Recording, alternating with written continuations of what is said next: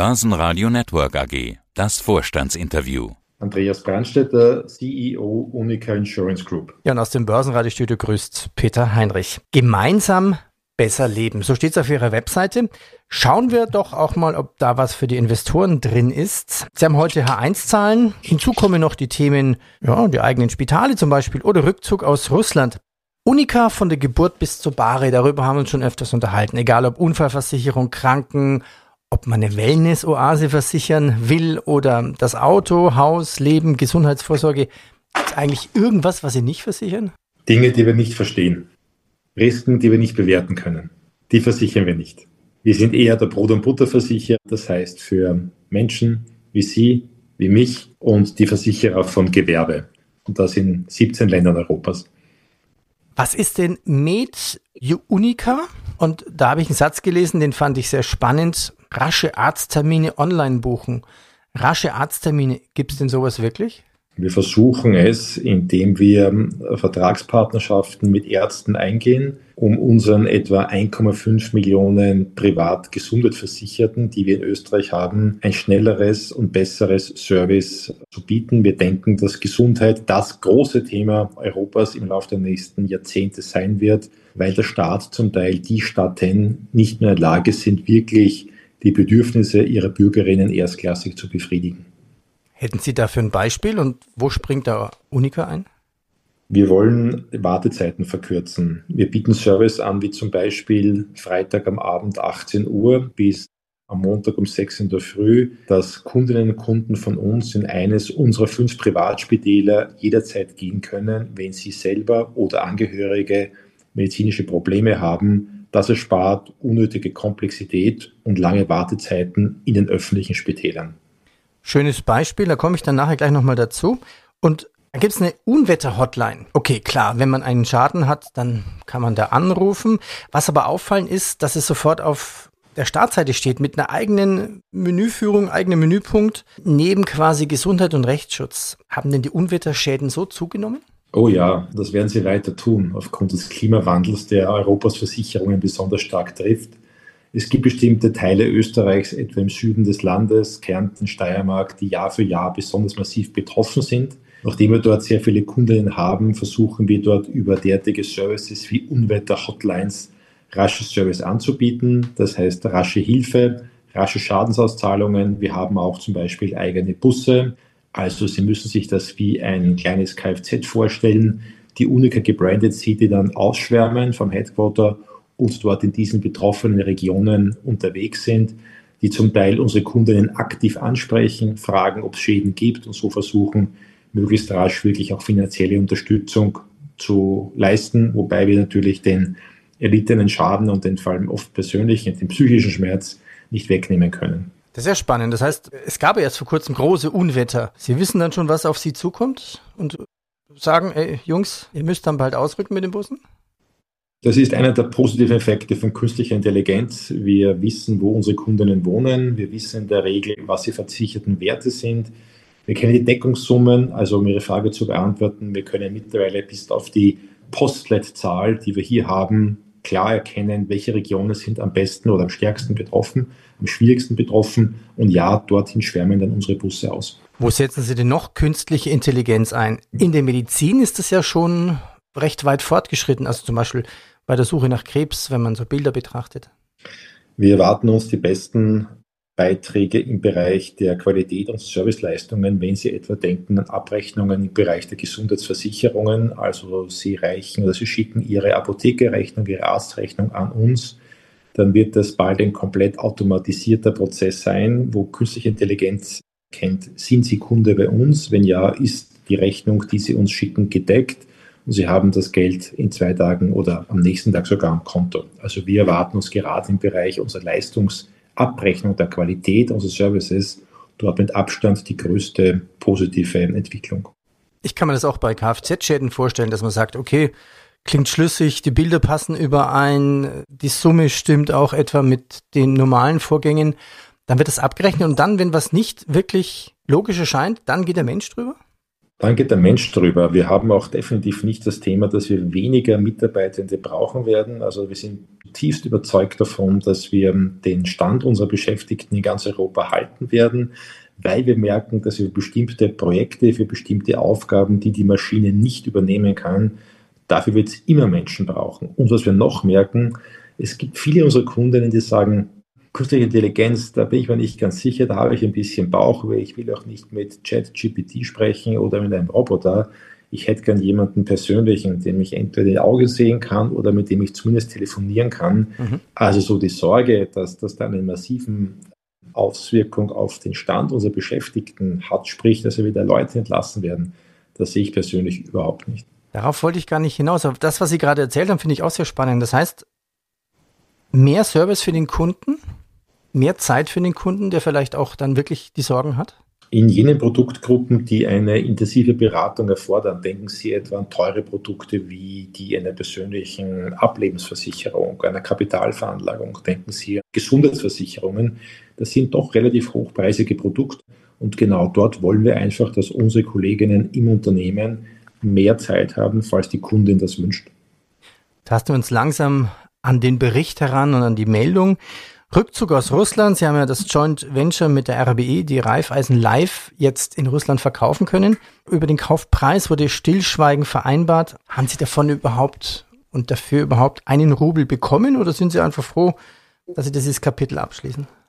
Wir werden dafür etliche Rubel bekommen. Es ist aufgrund der Kleinheit der Gesellschaft für uns eine von untergehender Bedeutung. Sie wissen, die Gesellschaft von ihrer Größe, von ihrem Umsatz her macht weniger als ein Prozent des gesamten Umsatzes unserer Gruppe aus. Wir werden nicht den vollen Wert der Gesellschaft bekommen, also wir werden nicht jenen Wert bekommen, den wir in den Büchern haben. Wir rechnen per Jahresende mit einem sehr niedrigen zweistelligen Millionenbetrag, den wir dort abschreiben. Ein niedriger zweistelliger Millionenbetrag. Mehr kann ich dazu bitte um Verständnis derzeit nicht sagen, weil die Geschäfte aber insgesamt derzeit gut läuft, laufen, wird das auf die Gesamtperformance der Gruppe, dieses russische Abenteuer, keinen relevanten negativen Einfluss haben. Nennen wir noch ein paar H1-Zahlen. Die Prämien sind um gerundet 8% auf 3,7 Milliarden Euro gestiegen. Das Ergebnis vor Steuern mit einem deutlichen Wachstum war 16 Millionen Euro. Was waren denn die auffallenden Treiber bei Ihnen im Konzern? Es gab drei große Treiber für diese sehr gute Entwicklung im ersten Halbjahr. Zum ersten, das Geschäft brummt weiter. Also so die Auguren, die gemeint haben, naja, aufgrund der generellen Teuerung, der Inflation wollen sich Menschen weiter Versicherungen leisten. Diese Befürchtungen haben sich bei weitem nicht bewahrheitet. In beiden Kernmärkten, das heißt in Österreich und in Osteuropa, konnten wir im Verkauf, im Neugeschäft schöne, kräftige Zuwächse erreichen, und zwar quer durch alle Geschäftssegmente. Der zweite gute Effekt ist, die Unwetter, die uns im Juli und im August getroffen haben, schlagen sich in diesem ersten Halbjahr noch nicht oder kaum zu Buche. Allerdings werden sie das dritte Quartal doch entsprechend beeinträchtigen. So viel wissen wir jetzt schon. Und der dritte gute Effekt, wenn Sie zurückdenken, im ersten Halbjahr 2022 hatten wir erhebliche Abschreibungen bei Kapitalanlagen, weil wir russische Bonds entsprechend noch in den Büchern hatten. Das heißt, das Kapitalanlageergebnis in den ersten sechs Monaten des Vorjahres war erheblich belastet, währenddessen wir heuer in den ersten beiden Quartalen 2023 eine sehr gute, eine sehr solide Entwicklung der Kapitalanlagen hatten mit keinen nennenswerten Impairments. Und diese drei Faktoren haben alle dazu beigetragen, dass es ein wirklich gutes erstes Halbjahr war. Ja, man kann mittlerweile ja auch wieder relativ sicher und mit schönem Zins sogar in Bonds anlegen. Das ist richtig und wir versuchen das auch zu machen, ohne uns in riskante Abenteuer dabei zu stürzen. Nennen wir noch eine Zahl. Das Periodenergebnis lag jetzt in der 1 bei 172 Millionen Euro nach 84 vor einem Jahr. Wenn man so ein bisschen überschlägt, über 100 Prozent, 105 Prozent plus. Also sehr, sehr ordentlich. Jetzt gab es ja diese Umstellung IFRS 9, 17. Lassen sich die Zahlen denn korrekt vergleichen? Sie lassen sich in manchen Bereichen schwer vergleichen, in anderen Bereichen doch. Was IFRS neu für uns bringt, und deswegen bin ich ein überzeugter Anhänger davon, ein Verfechter, ist einerseits, wir bekommen mehr Transparenz, nicht vielleicht jetzt gleich zwischen Europas Versicherungen, also zwischen jenen, die an der Börse sind, ganz egal, ob die in Spanien notiert sind oder in Italien oder in Frankfurt oder in Wien. Das ist eine Entwicklung. Das zweite ist, Schwächen, die Unternehmen haben, werden stärker sichtbar. Und wir haben gerade im Bereich der Kapitalveranlagungen einen stärkeren Fair Value drinnen, sprich eine Stichtagsbewertung. Das kann man positiv oder negativ sehen.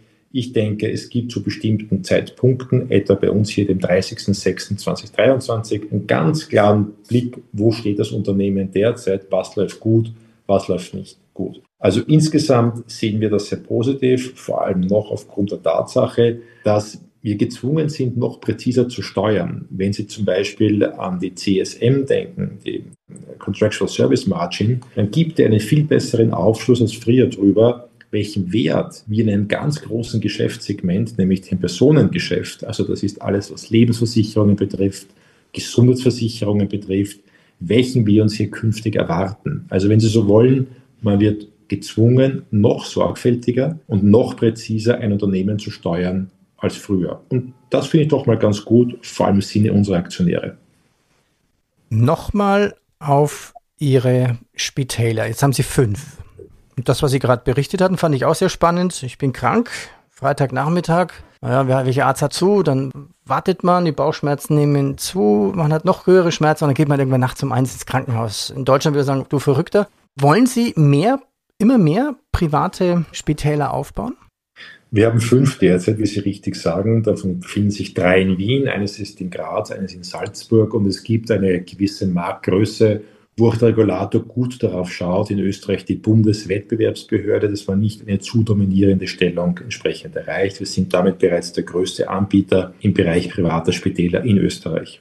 Was wir aber tun wollen auf alle Fälle, ergänzend dazu, ist medizinische Infrastruktur durch fixe Vertragspartner ergänzend selber aufzubauen durch sogenannte Ärztezentren, wo wir Ärzte unterschiedlichster Fachrichtung, die unseren Kundinnen ein bevorzugtes Service anbieten, entsprechend im gesamten Bundesgebiet aufbauen. Das kann ergänzt werden durch Laborketten, das wird ergänzt durch präventive Maßnahmen, präventive Maßnahmen wie zum Beispiel Gesundheitsbus, die wir auch besitzen. Also ich hatte gesprochen zuvor vor 20 Minuten über den Schadensbus, der bei Unwettern ausrückt. Wir haben ähnliches im Bereich der Gesundheit. Das heißt, es ist ein sogenannter Gesundheitsbus, der medizinische Services anbietet im Bereich der Prävention. Und den schicken wir zum Beispiel zu unseren Unternehmenskunden. Und dann parkt dieser Bus am Gelände des Unternehmens. Und das Unternehmen bietet ihren Mitarbeiterinnen entsprechende Serviceleistungen, Gesundheitschecks aus dem Hause Unica an. Was ist der Vorteil für das Unternehmen? Unternehmen leisten so einen sichtbaren Beitrag zur Gesundheit ihrer Mitarbeitenden. Die Gewerkschaften, die Betriebsräte finden das natürlich sehr spannend, sehr positiv. Man kann das im Unternehmen gut kommunizieren. Wo ist unser Vorteil? Je mehr von uns sich entsprechend frühzeitig untersuchen lassen, in präventive Maßnahmen gehen, umso weniger gesundheitsschädigende Entwicklungen sehen wir das später im hohen Alter. Also eine Win-Win-Situation und diese Entwicklung wollen wir im Laufe der nächsten Jahre weiter entsprechend unterstützen und forcieren. Und rechnet sich das? À la longue ja. Am Beginn stehen Investments, da ein Gesundheitsbus, der kostet Geld, genauso wie ein Bus im Bereich von Unwettern, um Schadenserledigungen entsprechend aufzunehmen. Also kurzfristig gibt es entsprechend erhebliche Investitionen, aber langfristig ein klares Ja auf Ihre Frage. Ja, das rechnet sich. Auch für die Spitäler? Auch für die Spitäler, denn wir merken, dass natürlich auch wenn bestimmte Einzelservices, die wir anbieten, möglicherweise nicht profitabel sind. Aber wenn ich in bestimmten Bereichen in Kundenzufriedenheit investiere, wir hatten gesprochen über das Produkt, das wir von Freitag 18 Uhr bis Montag um 6 Uhr früh anbieten, wenn auch dieses Produkt für uns vielleicht relativ kostspielig ist, aber Kundinnen kommen ja nicht nur wegen solchen Produkten zu uns, sondern auch wegen anderer Leistungen. Und insgesamt ist auch unser Investment in Spitäler ein sehr lukratives Geschäft. Lässt sich diese Idee einfach auch kopieren in andere Bereiche hinein? Manchmal gibt es ja sowas schon wie Kfz zum Beispiel, dass man sagt, naja, dein Auto ist bei mir versichert, dein Unfall geht in meine Werkstatt. Wir sind hier vorsichtig. Wir haben in Österreich eine sehr große Stellung am Markt. Also wir haben hier ja ein gewisses Netz an Vertragspartnern. Wir wollen unseren Kundinnen nicht so sehr bevormunden, wo und welches Service sie in Anspruch nehmen. Die andere Frage allerdings, und ich hatte kurz gezögert bei der Antwort, ist, ob wir zum Beispiel, was wir im Bereich der Gesundheit anbieten in Österreich, auch in anderen Ländern Europas, wo wir tätig sind, anbieten, etwa in Osteuropa, wenn Sie daran denken. Das geht derzeit nur sehr beschränkt, weil die regulatorischen Vorschriften innerhalb der Europäischen Union und innerhalb Europas doch sehr unterschiedlich sind, gerade im Bereich der Gesundheitspolitik. Nicht nur Gesundheit, was ist denn die große Vision der Unica? Wir wollen, dass die Gemeinschaft der Menschen, die bei uns versichert ist, das sind derzeit etwa 17 Millionen Euro, 17 Millionen Menschen, dass diese Gemeinschaft durch uns als, als, als Drehscheibe ihrer Bedürfnisse im Bereich der Sicherheitsabdeckung, bei Leben, bei Gesundheit, aber auch bei Hab und Gut, dass dieses Leben für unsere Kundinnen einfacher und sicherer wird. Es ist eine Gemeinschaft. Es ist im Prinzip der uralte Gedanke der Versicherungen, ja, dass Risiken, die die Einzelne nicht auf ihren Schultern tragen kann, dass wir das streuen auf eine Gruppe Versicherten, bei uns eben 17 Millionen Menschen. Und diese Vorteile, die unsere Kunden davon haben, die wollen wir einfach noch stärker herausarbeiten. Und das merken wir schon, dass in Zeiten wie diesen, wo die Unsicherheiten aufgrund von Inflation, aufgrund von Teuerungen, politischen Instabilitäten, Radikalisierungen, Probleme etwa im Bereich des Pensionssystems, der Gesundheitsvorsorge, eines Krieges im Osten, siehe jüngste Entwicklungen, die wir gerade in Russland wieder erleben, dass das Unsicherheiten sind, die unsere Kundinnen schon be beschäftigen und berühren. Und hier wollen wir eine gewisse Stabilität geben. Das ist das, worum wir kämpfen. Herr Brandstätter, danke Ihnen und viel Erfolg für den weiteren Kampf. Ich danke Ihnen. Das Börsenradio Nummer 1. Börsenradio Network AG. Hat Ihnen dieser Podcast der Wiener Börse gefallen? Dann lassen Sie es uns doch wissen und bewerten Sie unseren Podcast mit vollen fünf Sternen. Vielen Dank und bis zum nächsten Podcast. Alles rund um Börse.